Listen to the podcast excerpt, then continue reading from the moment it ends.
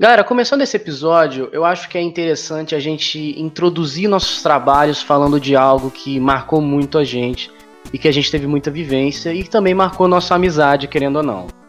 É, até hoje eu faço isso com Madruga, principalmente, muito, até, tipo, diar diariamente praticamente. Que é jogar videogame, né? Que é jogar jogos online, que é bater papo, fazer resenha enquanto joga, né? E eu pensei aqui que seria interessante a gente fazer um episódio sobre jogos que marcaram a nossa vida um top 1 ou um top 2 daquilo que nos marcou e a gente falar um pouco do que a gente achou disso tudo, entende? O que, que vocês acham disso? Vambora. É legal. Jogo, é até bom porque mesmo. cada um joga uma parada diferente, então acho que vai ser bem diversificado.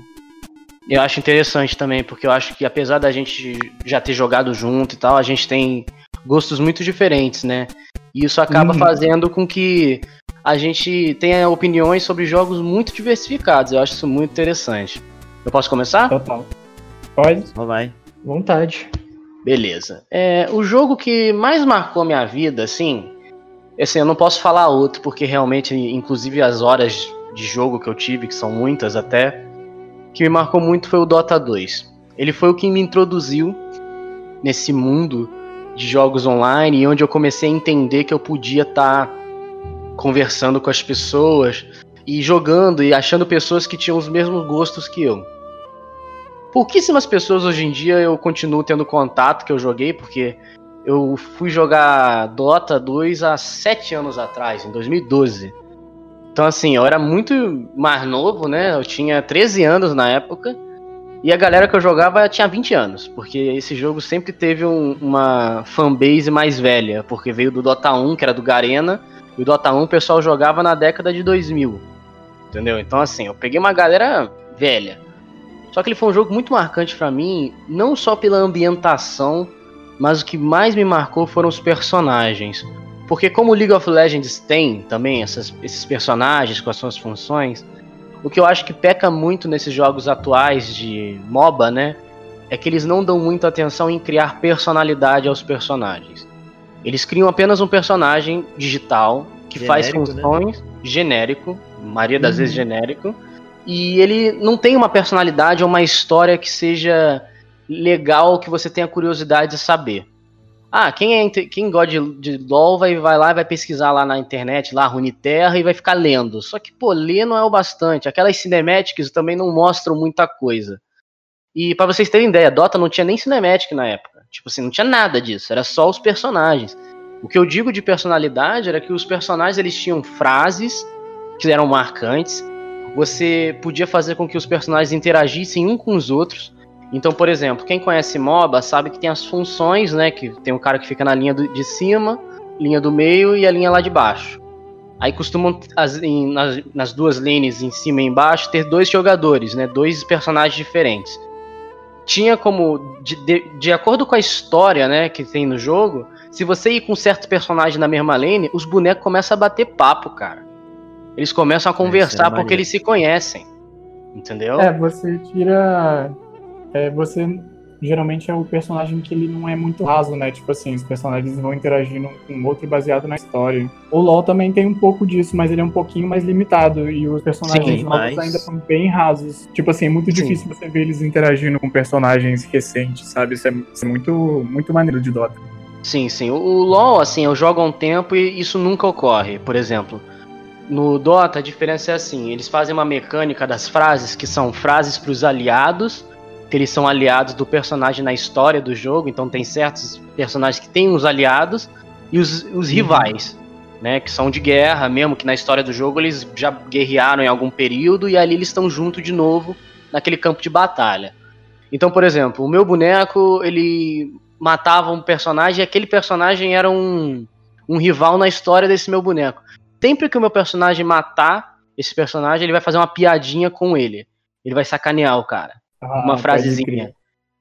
Porque é um jogo competitivo e você faz isso querendo ou não. Ele vai dar uma sacaneadinha, ele faz um trocadilho, às vezes com o nome do personagem ou com alguma magia que ele acha fraco. E quando meu personagem morre pro outro, pro outro boneco, meu personagem reclama de ter morrido pro outro boneco que é rival dele. entendeu? Então, assim, isso criava na minha cabecinha de criança. Hoje em dia nem, nem tanto isso. Se você for ver o Dota, não é nem tão impressionante isso, mas. É uma coisa até que simples, mas pra, na minha cabecinha, cara, parecia que eu tava vivendo uma história com os personagens, entendeu? Tipo, eles eram muito marcantes para mim. E assim, Você eu comecei a jogar mais. e aí eu me envolvia com o personagem e eu queria jogar toda hora com aquele personagem no MOBA, não porque ele era bom, mas sim porque eu gostava da personalidade que o personagem levava, o, o, a história dele, o objetivo que ele tinha na história. E eu acho que isso fez com que o jogo me marcasse, que fizesse que eu jogasse por tanto tempo. Entendeu? Então, para mim é Dota e sempre vai ser Dota. As pessoas nunca vão conseguir mudar a minha opinião.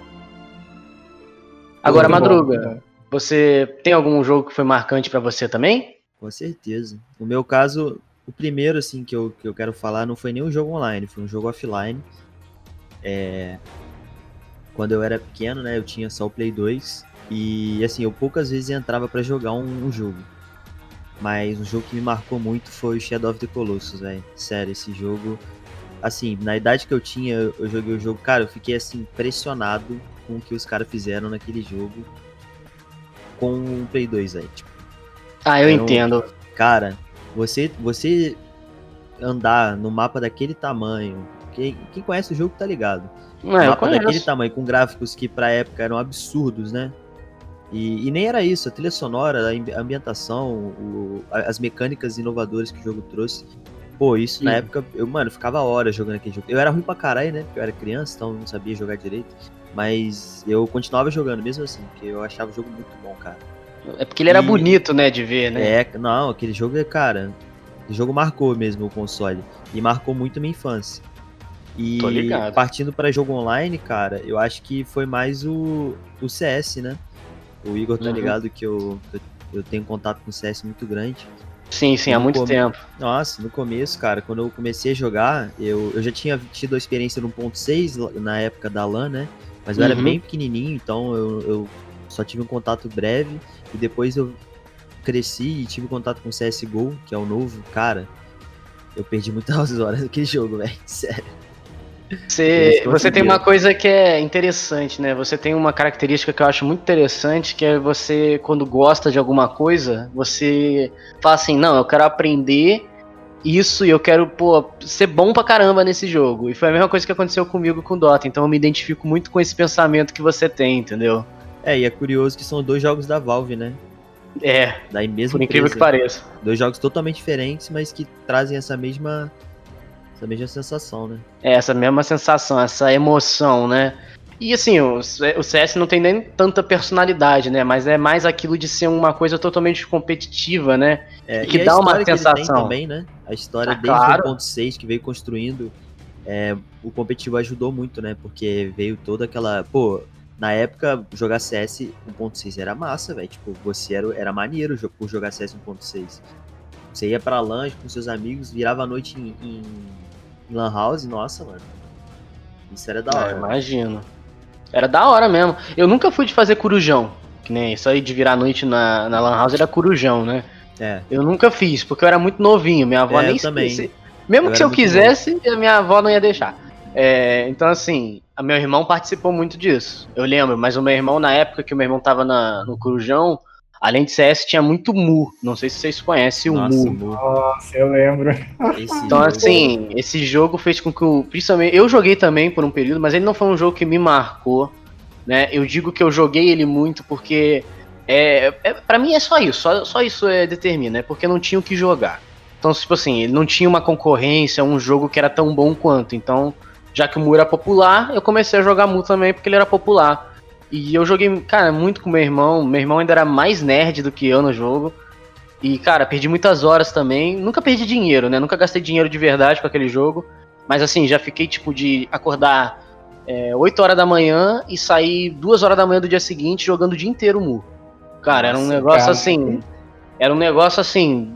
Droga. Parecia entorpe entorpecente. o cara viciou um negócio. É, porque, mas era aquilo, não era porque eu, porque o Mu veio ainda antes do Dota, né, na minha vida. Só que assim, o Mu não, não, eu não jogava porque eu gostava, era porque não tinha o que jogar na época, entendeu? É, era a única coisa que meu PC dava. Os jogos, antigamente, para se estabelecer assim como, tipo, o main, né, da, da pessoa, é, a pessoa só jogar aquilo, é muito, era muito mais fácil, né? Sim. Porque às vezes a pessoa só tinha um jogo no computador, só tinha um jogo no videogame, um ou dois. Por exemplo, né, no meu caso eu tinha. Numa época eu jogava só GTA San Andreas. Uhum. Pô, brabo, mano. E isso foi uma coisa que fez com que o, o Shadow of the Colossus crescesse, né? Porque Exatamente. o GTA San Andreas, ele era o que todo mundo tinha, praticamente, todo mundo sabia que era GTA San Andreas, e era aquele gráfico que era meio poligonal, querendo ou não. E quando você jogava Shadow of the Colossus, parecia que você tava jogando uma pintura que se mexia, tá ligado? Era um Uhum. negócio de doido. Só a crina do cavalo dá de 10 a 0 nos gráficos do GTA San Andreas inteiro. É, Entendeu? verdade. Então, assim, é um negócio muito doido. Mas passando pra outra pessoa, ô Guilherme, você pode falar de algum jogo que te marcou, ou alguns jogos que te marcaram? Então, eu tava esperando a oportunidade pra comentar um pouco sobre Shadow. Eu ia falar logo depois você Pode falar. falar. Pode Então, falar. Pode falar, eu pode um pouco. É porque eu não tenho propriedade nenhuma pra falar de Dota, nunca joguei MOBA e eu não gosto. Então Ah, eu decidi me manter não, fora desse não assunto. caia na armadilha de jogar, essa ba- esse bagulho vicia. Eu joguei, Cara, tô jogando LOL viciei então- essa bosta. Qual, qual o lance? Eu já joguei LOL e eu não gostei, eu detestei. Então eu tenho certeza que eu nunca vou gostar de MOBA. Mano, É, é muito isso aconteceu seletivo. comigo. Eu, fiz, eu joguei uma vez, aí eu desisti, aí o, o Igor me convenceu, eu voltei, agora acabou. Acabou. Mas. Mas é porque você tá jogando com um amigo. É totalmente É, diferente você é, jogar sozinho sozinho. chato, é, então, É verdade. gente, eu joguei com amigos e eu não gostei também. Então, É. é, uma coisa Então que eu tenho realmente que você. É, não é seu tipo de jogo. Não. É, não é seu tipo de jogo. CS, eu tenho um pouco de propriedade pra falar, mas eu nunca fui muito fã do jogo. Eu jogava porque é o que eu tinha. Meu computador não era bom, CS rodava. Mas Boa. o Shadow of the Colossus foi um dos jogos que eu joguei pelo menos umas cinco vezes, zerei o negócio e toda vez que eu jogava, eu conhecia uma mecânica nova diferente. Eu não sei se vocês Nossa, sabiam, Era muito legal da Isso época. que é incrível do jogo, mano. Ah, é muito legal da época isso. Os lagartinhos que andavam pelo mapa, eu descobri isso na terceira vez que eu tava jogando. Os lagartinhos que andavam pelo mapa, se você Aumenta o teu equilíbrio. aumentava o É a equilíbrio. estamina, né? É, que é o Tinha- equilíbrio do personagem. tinham coisas que aumentavam a vida e, e é uma jogada muito inteligente deles fazerem um jogo que é Sim. daquele, daquela vastidão. Porque o mapa é grande e como ele não tem muita coisa pelo mapa, quando você tá perto de alguma coisa, dava pra você usar a potência do PS2 no máximo, cara. Eles É, exatamente. uns gráficos muito bons. É, ele, ele é enorme, mas ele não é aquele jogo com, tipo, o terreno não é super detalhado, é um descampado, né? É, só É, que o, o, Ele não é o pesado desse. Pode falar. Não, é que ele não é pesado pro, pro equipamento Exato, exato. 2 na época. Então, Isso, é porque é porque ele não tem que renderizar tanta coisa ao mesmo tempo. É, não tem inimigo esse jogo. Esse jogo só se faz em cima de chefes, que são os, os colossos. Então, assim, não tem é, minion pra você ficar matando. Então não tem muita coisa pra renderizar, inteligência artificial de outros personagens. Mano, É só o chefe e você. a E o, e o lagarto, que é a o que vive. cutscene dos gigantes, velho, era muito maneiro. É, a apresentação dos gigantes era incrível. Era E irado. aquela, é aquela sensação, né, de, por exemplo, você não tem um mapa no jogo e esse mapa te indica onde você vai com uma setinha. Você tem que apontar a tua espada e mostrar aquele feixe de luz, né? É, E o exato. feixe de luz mostra onde o chefe tá. Aquilo dá uma atmosfera que você sente aquilo que, É por missão, exemplo, né? eu tô caçando alguém, eu tô caçando um monstro e eu não sei como que esse monstro é, pelo menos quando você joga pela primeira vez, entendeu? Então, E se você é- fica esticando aquilo ali, aí quando o feixe de luz se, se fecha, né, e faz aquela linha, você vai naquela direção com o cavalo e tu vê o bicho ao longe já se levantando. E é interessante essa caçada que a gente faz no jogo, porque é uma caçada que ela não é certa. Eles são os guardiões do mundo e a gente tá indo caçar eles pra, pra É, até a salvar uma música garota. triste, né? A música É um a egoísmo, né? Mostra isso, É, é, tipo um é- baita de um egoísmo. É uma o egoísmo história da bem, humanidade. bem egoísta. E. Hum. Cara, é um jogo sensacional. É, eu, se eu não me engano, são. Eu acho que mais de 12 colossos, não são? Acho que cerca Acho de que são 13. mais, acho que são mais, né? Eu acho E- que são 14 colossos e o último é o Malus, que é o maior. Que é o gigante que tem uma É, torre lá, né? Que é uma sa que a saia dele é uma torre, tá ligado? Sim, esse daí era o, o mais pico dos picos. Eu lembro que eu demorava muito tempo pra subir nele. Mano, É, ele era um absurdo, mim gente. Era aquele da água, cara. Aquele Ah, o não O tancava. é um, é um saco. O Hydrus e Cara. o Phalanx, né? Que é aquele que voa na areia, que você tem que ficar Isso, tirando é, na. isso também é difícil. Esse é chato também. Um que foi difícil pra mim, porque da primeira vez que eu tava jogando, porque eu não sabia como subia nele, era aquele que era um cavalo, só que ele tinha Ah, meio que sim. umas trancinhas na cabeça, sabe? Aham. Eu Tem uns pensava. túneis, né, no mapa. Então, ele é, é, um exatamente potro, isso. né? Ele é tipo um potro ou é o que é Exato. maiorzinho? É tipo um potro. Ah, tô Só ligado. que eu pensava que eu tinha que subir pela. pelas trancinhas que ele tinha saindo pela cabeça. Então eu ficava subindo aquele negócio, só que não era pra subir por lá. É, aí você fica insistindo e você fala, será que é? Será que não é? Será que é? Será que não é? Mas E, aí que tá, cara- o interessante do jogo é que às vezes um colosso ele tem várias formas de você derrotar ele. Várias formas de Uhum. você chegar onde você tem que chegar. Isso, isso. Eu acho maneiro também, que eu acho que uma das coisas que mais me marcou desse jogo, porque esse jogo realmente ele foi uma, uma obra de arte, né? Foi, acho que é o terceiro colosso, que é o colosso que tem o braço dele, que a braço dele é uma espada de pedra. Tipo, Ah, ele não tem um sim. braço, tá ligado? E eu lembro que, tipo, o Vander vai lá, né? O personagem principal olha ele, aí o bicho se levanta, aí você já estranha, né? Porque, tipo, o bicho tá dormindo. E você foi lá incomodar e você que é o herói da história, que estranho, né? Aí já começa assim, o bicho levanta e o Cara, jogo já começa com aquela cena de você pequenininho, né, com aquela perspectiva que eles colocavam de câmera, de mostrar que você é muito pequeno em comparação ao bicho que é enorme lá no fundo. Tá ligado? Eu acho de muito derrotar foda isso. esse colosso é interessante é, porque, tipo, dá uma pena do bicho, porque ele tem que bater naquela região que é mais dura, né? Aham. Quebra o braço dele, tá ligado? Sim, sim. É, Ele fratura mas- o braço, mas é aí um você jogão. consegue subir. É um jogaço. Mas é meio triste esse, essa mensagem que deixa que é meio, realmente que o ser humano é um pouco egoísta, né? E Um egocêntrico. pouco, muito, né? Muito, né, no caso do jogo, mas o, o ser humano realmente ele é egocêntrico e egoísta em muitas das vezes da vida dele, né? E tem outro jogo, ô- ô, Guilherme, que seja Não, além de cara. Shadow Colossus? É, eu queria falar não de um jogo em específico, mas de uma franquia. Eu, particularmente, não queria falar dos jogos que eu sempre tô jogando, mas de jogos que fizeram parte da minha infância. Eu acho que isso é interessante. E eu Ah. acredito que esse jogo tenha feito parte da infância de vocês também, que é o, os Dragon Balls do Ah, PS2. com certeza, Ah, nossa, com certeza. Acho que todo mundo já teve um momento onde você chamou teu amigo pra jogar com você Pra no jogar PS2. Pra Dragon fazer aquele combo roubado do, te- do teleporte lá. É, E- pra comprar aquela versão que veio toda em japonês e você tem que ficar toda hora caminhos, né? Eu já recebi uma dessas, nossa. E você chutava o personagem mais merdinha pro teu amigo e ficava lá com o Godita Super Saiyajin 4 descendo o cacete É, exato.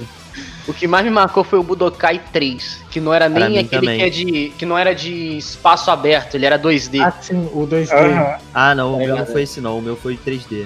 Esse era o o- Eu Tenkaichi. mais do 3D Tenkaichi. também. Então, eu, era bravo. como eu sou muito, muito fã de Dragon Ball, eu tive a oportunidade de jogar vários deles, desde o Budokai, o Infinity World, que tem uns minigames, Xenoverse. Xenoverse, o Fighter Z, e de todos esses, eu acho que o mais marcante pra mim foi a, a franquia Budokai Tenkaichi. Uhum. Desde o primeiro até o terceiro. O primeiro tinha umas mecânicas meio zoadas, mas o terceiro foi onde o ponto final do jogo foi o perfeição, cara. Eles Eu não conseguiriam, primeiro. eles nunca conseguiriam fazer uma mecânica tão boa se eles quisessem mudar de novo o 3. O 3 É, exato. O que Perfeito. também é. O que também é. Tipo, conquistava muita galera era a gama de personagem, né? Você tinha muito personagem pra escolher. Tipo, todas as Tinha versões de, até- de Super Saiyajin, os vilões, né? E até vilões secundários, até que não eram nem canônicos, tinha também no Budokai. Era muito foda.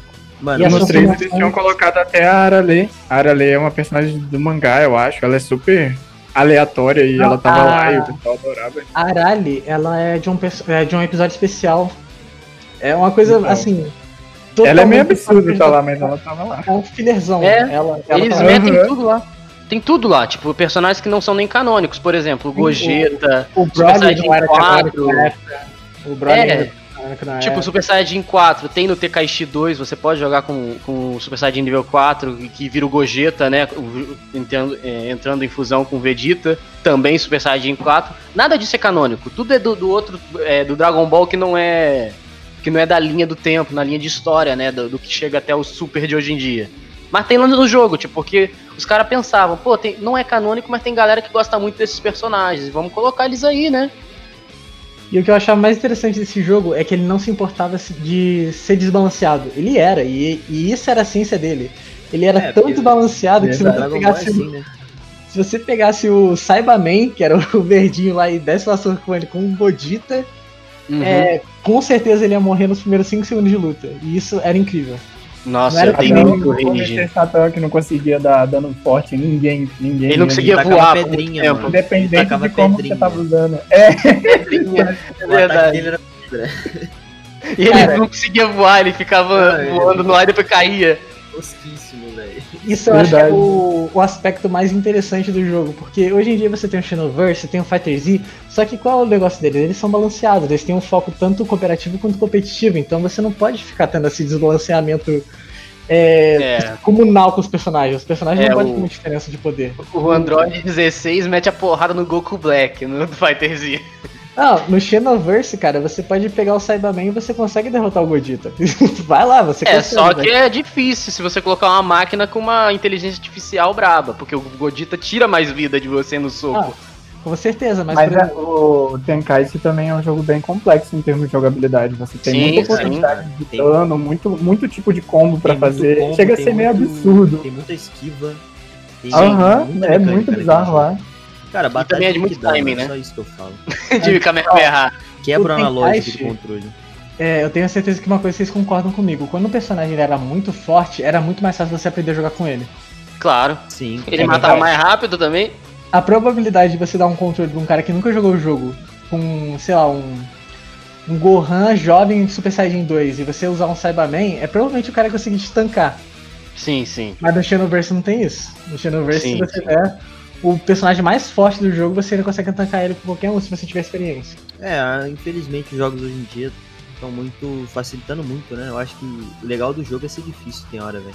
Assim, eu acho que é muito complicado você querer inserir qualquer tipo de assunto, né, ou, ou universo no mundo competitivo, porque exatamente aquilo que eu falei do Dota, que o Dota me conquistou, é, é perder a essência, tá ligado? Porque, por exemplo, é, é legal você ter um, um. Pra mim, por exemplo, é legal ter um jogo competitivo do Dragon Ball? É, mas ele quebra muito a essência do, do- do- da, Do que é o cara, próprio. do próprio que é o negócio, né? anime, né? Tipo, Por exemplo, se você é Verdade. que nem aquele, é que nem aquele Jump Force que lançou, né? Que era que eh, coloca vários universos, né, de anime. Cara, é muito difícil você ver o, por exemplo, você pega o é Kenshiro, né, que é do Fish of the North Star lá, que é o que tem aquele meme dele que o cara é, Maiwamu. extremamente é, que é o Amayamu Shinderu, que ele é fortíssimo na, na história e ele perder pra um boneco ridículo que não tem nada a ver com a história, mas você sabe que é mais fraco.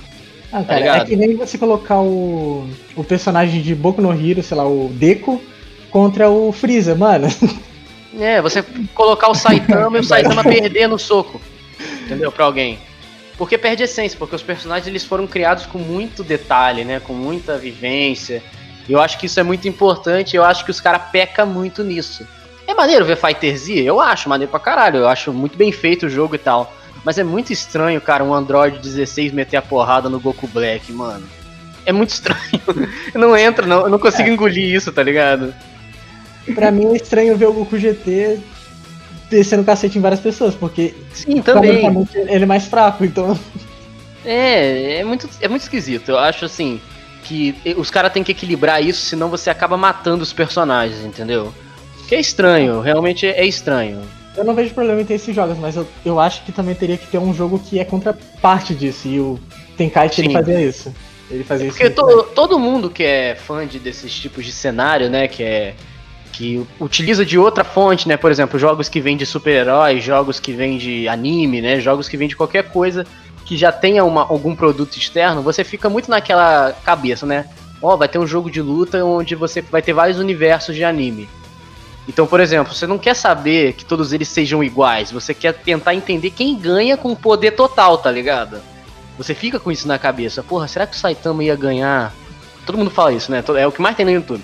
Será que o Saitama ia ganhar do Super-Homem, mano? No mano a mano? Também X1, Super-Homem, uma estrada de terra a Super-Homem 50 ganhando km por hora, quem chega primeiro? É, tipo, você quer ver na força total. Aí você pega um jogo, os caras igualam os personagens e torna até meio esquisito, né? Meio chato o jogo, porque não é aquilo que o personagem é. Aquilo só foi uma adaptação é, não, não muito baseada no que o personagem se desenvolveu, né? Sim. E mais uma coisa que eu queria comentar, que eu acho que vocês também lembram do, do Tenkaichi, principalmente são os minigames que a- aconteciam entre O loading. loading. Ah, Nossa, cara, isso era Verdade. muito bom, mano. Do Goku comendo.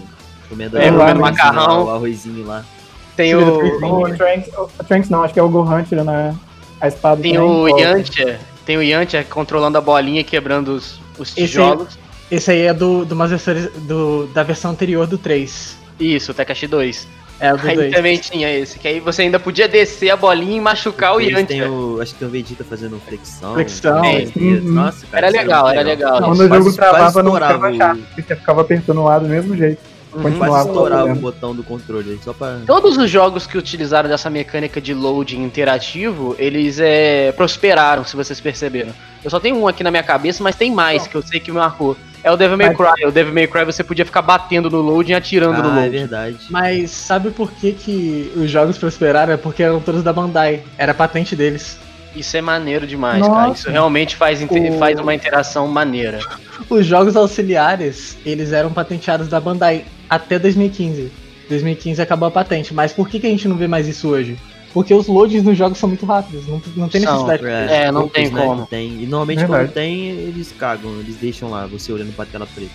E é, hoje em dia, muitos estão fazendo que o jogo faça loading, né? Passe pelo período de loading durante o jogo. Quando você tá numa salinha andando que não tem nada, né?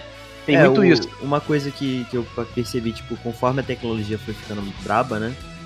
É, essas manhas que os caras, que os desenvolvedores tinham de, por exemplo, no, no God of War, aquela cena é, que ele vai passando aquelas correntes gigantes, É pra dar loading, aquilo lá é pra conseguir dar loading. porque o mapa Porque- é muito absurdo. É, porque o mapa é enorme. Então, assim, hoje em dia não tem mais isso. Hoje em dia, a- dá uma travadinha na tela já deu load, tá ligado? Em tudo. E- Nossa. mas antigamente eles tinham que fazer essas manhas. E isso era, Ah, isso era muito maneiro. processamento, o- os scripts nos jogos são mais otimizados também, é tudo mais avançado, mas era interessante ver Isso. essas coisas de jogos Era auxiliares. legal. Era legal, porque até isso você conseguia se divertir um pouco, né? Tipo, não ficava um negócio melancólico. Eu odeio aquele jogo que te para no meio do negócio e você fica naquela, naquela tela de loading assim eterna. E você Uhum. fica olhando pro nada, né? Ou pra uma imagem, né? Ou pior, Quebra né? totalmente Fica- a imersão do jogo. É, quebra a imersão, a identidade do jogo. Mas Fica- passando.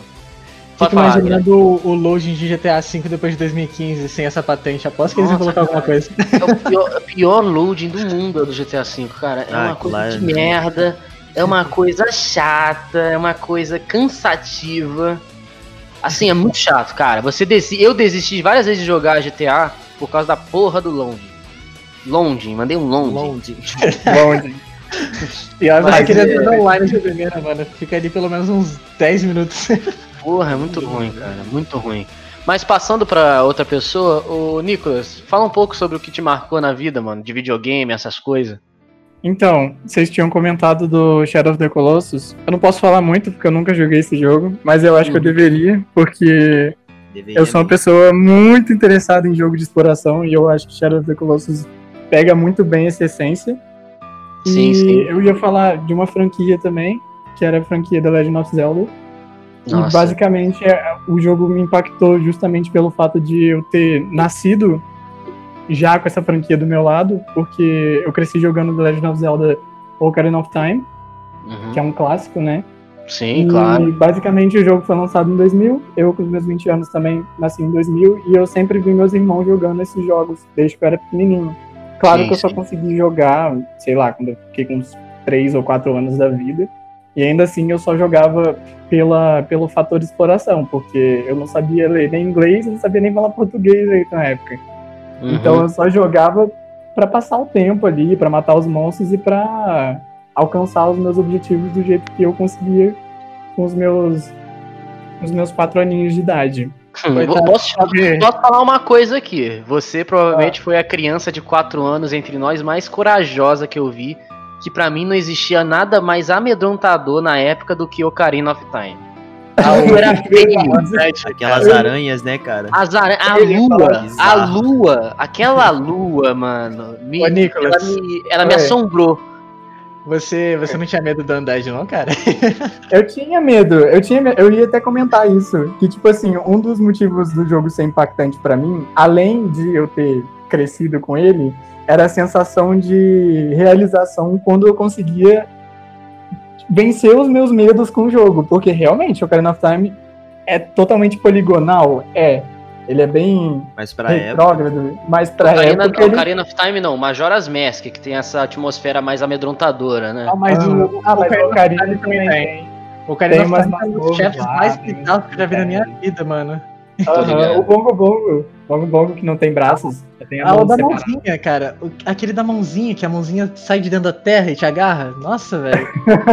Sim, eu morria de medo, cara. Quando eu jogava com os meus pais juntos, e às vezes eu chegava num cemitério ou num lugar que tinha fantasma ou tinha zumbi, eu literalmente gritava do lado deles enquanto eu jogava. Mas eu continuava jogando, porque eu gostava muito do jogo. E eu, Putz, eu isso, gostava muito. Putz, isso Oi? é uma coisa que é, é realmente é uma característica que eu fico assim pensando. Tipo assim, os caras lançavam jogo pra criança, né, na época. Que era. né? É, tipo, que é o, o The Legends of Zelda, né? Quase saiu um League of Legends aqui, mas The Legends of Zelda. mas, e assim, você vê que o jogo ele, ele se introduz como um jogo de criança, né? Pra criança. Assim, no máximo 12 anos de idade. Aham. Aí de E repente, de repente o jogo te taca aquele chefe que nem o Guilherme falou, que é aquele que, se eu não me engano, Dead Hand, que é o nome desse chefe, que é uma porra de uma sei. massa branca cheia e toda ensanguentada, aquele jogo não tem sangue. Aquela, o porra toda ensanguentada com os dedos tudo cheio de sangue que sai do chão e te agarra. Mano, Eu uma acho isso criança muito maneiro, na verdade. é Acho maneiro, foi mas, mas é um negócio eu- Ah, Não, eu só ia falar que, tipo, é um negócio que, tipo, talvez marque as pessoas porque é aquilo, é uma quebra de expectativa. Porque eu passo exatamente pela mesma. Eu passei pela mesma coisa com o Nintendo 64. Que eu jogava Super Mario 64, eu pulei na fase da água e vi aquela porra daquela enguia gigante e eu nunca mais liguei o videogame. Entendeu? eu Tipo, acho isso maneiro. isso, isso é legal, porque isso quebra expectativa. É um contraste meio absurdo, né? Com, com o que o jogo deveria ser, sabe?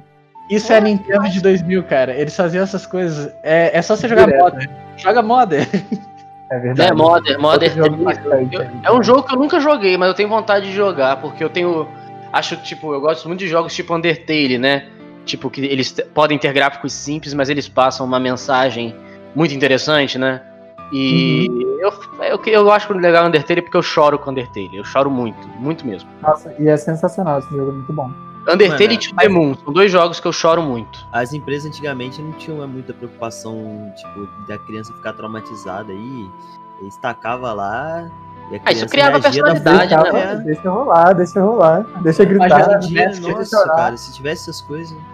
Mas Não, não pode. se resume, cara, a você ir no corpinho dos bichos lá que eles estão mortos e roubar a máscara deles. É isso. Sim. Sim. Assim, é, é- o jogo ele Mas, de conseguia. verdade, isso traz uma sensação de, de coragem boa quando você terminava, por exemplo. Quando eu É, terminei a, você supera a tudo, né? masmorra, É, quando eu terminava essas masmorras que eu tinha medo, eu pelo menos ficava todo muito feliz. Eu falava, caraca, não acredito. Eu Porque, passei. Passei, sabe? Já, já vai pro próximo tempo agora. Só, só alegria, só paz no coração. Isso era, isso era muito bom. Eu acho Ah. que era muito bom. Cara, Majora's Mask não me dava medo, me dava tristeza, cara. Também. É um jogo bem trágico, né? É, é trágico o jogo. A, a garotinha que foi abduzida e fizeram lavagem cerebral nela, tem um cara lá que morreu na beira da praia e você roubou o corpo dele. Pois Não, é. você fica- Tem um- Você pega o jogo no. Fala assim, não, maneiro, eu vou poder crescer o Link, o Link vai ficar altão, vai conseguir matar os zumbis com uma espadada na cabeça que ele vai alcançar. Aí tu vai lá, toca o carinha e vai lá e quando vê, o, você vira adulto, mas a cidade inteira vira zumbi. Você, você amedrontou, você assombrou a porra da cidade por causa da tua, do teu egoísmo de querer crescer. Isso era, isso era meio É bizarro isso, mesmo. mano. Dá nada. Quando você mundo e vai via todo mundo morto, era meio estranho. Depois a Nintendo ainda Cara. falou, não, eles são de argila. É argila. Eles são de argila, é. Argila. Cara, Argila, você- não. É, Vocês são de argila, você vai lá, cai no. no- você, eu lembro, é uma argila, argila mais amedrontadora que existe. Ela cai, você cai na porra do, do buraco no cemitério, tem um na tua frente, e ela olha e vem aquele grito. Altão no teu ouvido, teu boneco fica paralisado, você também não sabe o que faz. É. Porra, era muito. Era Quando bom, eu cara, pior que era bom. Song of. Eu acho que é Song of Sun, né, Nicola? O. O. A música que faz o sol aparecer. Da stun Isso. neles, cara. É, isso Foi uma revelação pra mim, mano. É, e o fator ansiedade nervoso, também, né? É. Mas ainda dava E- nervoso, porque a musiquinha continuava e o bicho só tava meio que parado, né? Se É, ele e se mexesse, e, ele tipo, ele é lento, muito lento, mas o- toda hora que o Link olha na cara dele, ele grita. Aí ele te agarra, dele. né? Quando ele te agarra, você tem que ficar quebrando o controle pra sair. É, e de medo. Mas isso era uma é. coisa que era muito legal desses jogos, cara. A Nintendo, ela, ela fazia isso bastante com os jogos dela. Tipo, tem muitas dessas quebras, assim, de, de contraste, né? Que nem o Nicolas falou. Falando de É, Nintendo, eles acho que. tentando fazer isso agora com o novo Zelda. Pelo menos é o que parece pelo trailer lá. Que, é o, trailer, né, cara? O trailer. que aparece o Ganon como cadáver e tal. Eu achei isso legal, foi bem. É Então, diferente do que você tá acostumado Você a ver. no- amadurece, você amadurece o seu público-alvo. Teu público-alvo É. cresceu com esse personagem, né? Que é o Link, né? A Zelda. E você tem, que, você tem que tentar amadurecer, né? O, o personagem, a história do jogo de alguma maneira. Tipo, esse Breath of the Wild que eles fizeram, eu achei uma obra de arte da Nintendo. Tipo, fazer um jogo Ah, é de exploração em Hyrule. Porra, aquele Hyrule Warriors, porra, melhor hack and slash que eu já vi na minha vida em questão de qualidade. Eles sabem fazer os jogos, entendeu? Porque eles, cons- Sim. eles conseguiram construir universos muito bem é, detalhados, né? Com tudo certinho, né? Hyrule é enorme, né? Que é esse, esse ambiente, né? Que o, que o Link passa, né? O tempo todo. Porra, sempre tem história diferente. Em cada jogo do The Legend of Zelda, tem um até que é, você passa nos barquinhos, né? Que você pega barquinho pra coisar, não sei É, qual o que é o nome. Waker. Esse é É o Wind Waker. Então, mas. Também, isso, tipo, é outro cenário. isso é porque. O Nicholas confirma, isso é porque. Zelda tem várias linhas do tempo. Sim, sim. Sim, também. Cada É link praticamente é um link em tempos diferentes, né? É um link mais ferrado que o outro. Isso, isso. basicamente. O jogo sempre tá se remodelando, mas seguindo a mesma premissa do da lenda, né, de fato, que é a exploração, é você salvar o reino E cá da entre nós, né? então isso é muito legal. É muito maneiro. E cá entre nós, né, cara? Isso chega a ser um pouco emocionante quando você fala. Mano, é muito maneiro quando você cresce, assim, né? A gente tá com 20 anos. E a gente olha pra trás e a gente vê que tem personagens que cresceram com a gente. Tipo assim, a gente tá hoje em dia falando de The Legend of Zelda e o Link tá até hoje vivo na comunidade de videogame, entendeu? Tipo, todo mundo sabe quem é o Link. É que nem você perguntar quem, se, pra pessoa se ela conhece o Mario. Tem gente que nem joga videogame que conhece o Mario, entendeu? E o Mario tá até aí. Hoje, até agora, entendeu? Você fala assim, cara, eu cresci com esse, com esse desgraçadinho de boné vermelho. Agora, só pra, só pra finalizar agora o podcast, eu vou criar uma polêmica. Só pro cara sair daqui do podcast com raiva de Bolado, denunciar todo mim. mundo. Bolado comigo. Ah, mano, se você Mas falar assim- com alguma merda, eu vou sair, hein, velho. Pode, pode sair, mas assim, eu vou falar um negócio, vou polemizar e é verdade. Ah, É, apesar de ser muito nichado, né? Mas as pessoas criaram muita expectativa. Cara, eu criei- todo mundo criou muita expectativa pra esse jogo. E, rela- e realmente, em relação a gráfico, esse jogo é muito legal. Mas se Eu você. falar ficar- Evil, ó. Quer ver? Ó, ó, ó. Não, aí, aí você começa a jogar o jogo, você começa a querer dormir na segunda missão. Que Porque demora a beça. Cara, jogo muito bom, mas, cara, é muito sonolento o jogo, porque ele não soube. É, pra mim, não soube equilibrar entre diálogo e ação. É The Witcher 3. Cara, o jogo é. Cara, o jogo é lindo. O jogo é legal? É. A ambientação é linda. Mas o que era mais chato desse jogo, que eu achei chato desse jogo, inclusive eu tenho ele na Steam, então eu tô falando porque eu gastei dinheiro com esse jogo. Tá frustrado. Não, não Pede frustrei. eu- reembolso, caralho. Não, eu já comprei esse jogo faz muito tempo. Eu acho o jogo bom, só que ele é, é aquele jogo que você tem que estar com uma paciência de Jó pra jogar. Cara tá Porque com aquilo- preguiça de avaliar na Steam, mas tá avaliando aqui, né? Fala. É Só que, é, cara, tipo, por exemplo, você vai lá e quer jogar o jogo. Aí você começa a jogar o jogo, você percebe que ele tem a mesma essência dos jogos de RPG antigos, assim. É, é aquilo. Vá no fulaninho e fale com o fulaninho. Aí o fulaninho pede pra tu falar com o ciclaninho. O ciclaninho pede pra você voltar no Você fulaninho. já sabe tudo que vai acontecer, tá ligado? Não, e você não bate em ninguém. é porque é Você só fica falando. É uma muito bosta, é muito chato. E, e- e pior, porque o The Witcher 3 não é assim, não é balão. The Witcher 3 toda hora para, aí você tem que conversar. Aí tu escolhe a tua opção de falar, aí o cara fala um negócio. Aí tu tem que ouvir tudo que ele fala pra tu entender o que, que ele quer falar, o que, que ele quer fazer. E no final você só quer dar espadada em monstro. Entendeu? Porque é, é a premissa do jogo. O jogo é muito incrível. Ele tem um, um sistema de combate que eu acho impecável também. as- os, os feitiços e não sei o que. Mas o que é chato é isso. Você fala assim, cara, eu quero matar esse bicho aqui que eu sei que é um gigante. Porque já tá escrito na porra da descrição da missão: mate o gigante. Mas os caras não sabem que é gigante. Aí tu fica, nossa, mas o cara era grande. Mas será que é uma pessoa? Não, não é uma pessoa. Deve ser um. Aí ele fala um, person... um monstro que não é nada a ver o que que é um gigante. Tu fala, não, não é esse monstro, não, Gerald. Porra, nem O parece Gerald. um. Porra, Sabe? É, Gerald. é o Gerald. É o Geraldinho. Geraldo, cara. Geraldinho, e assim, o jogo só fica legal na metade, na metade pro final, porque você já tá jogando com a outra personagem, que é a Siri, e a parte da Siri tem mais ação que a parte do Gerald. Cara, é ah, ele tá muito- velho já, né? Os dois têm cabelo branco. E eles nem são, nem são velhos, eles são mutantes. Então, assim, nem tem essa desculpa. Entendeu? Mas, assim, o tutorial do jogo é muito maneiro. Você aprende o jogo de uma maneira muito intuitiva. Mas, assim, o resto da missão que é fale com fulaninho, fale com cicaninho, dê uma dedada no cu de real, não sei o que. Aí, volta, fala com o rei, fala que o rei é um bosta. Aí você é expulso do reino, tem que pro outro reino. Aí tu volta no reino e fica nisso pra no final você dar uma espada no peito do rei e acabar a missão. Entendeu? Tipo, eu acho que Eu o, uma o missão, jogo é bom. Achei Oi? meio lento também. Eu fui fazer uma missão uma vez, eu nunca joguei The Witcher 3, mas quando eu fui Uhum. jogar, pelo menos, eu achei que a é missão era lento? bem lentinha mesmo. É muito lento, você dorme, cara. Você fica. No final você fala assim, não, eu vou ouvir a história, eu vou ouvir tudo que eles falarem. No final você já tá passando todos os diálogos. Pelo amor de Deus, cala a boca, cala a boca, chega. Se The Ai, Witcher meu fosse, fosse da Rockstar, você já pegava a espada, cortava a cabeça do cara, pronto, embora pra casa. Não, é porque, tipo, eles criaram tanta personalidade do personagem principal, eles criaram tanto protagonismo no jogo com o Geralt, que eles esqueceram de criar personagens legais em volta. É legal o Dandelion, que é um, é um NPC que faz parte da história. É legal a Ciri, a, a Trish, que é outra feiticeira. É legal, assim, os, os NPCs mais legais do jogo são inimigos, cara. São é as moiras do pântano.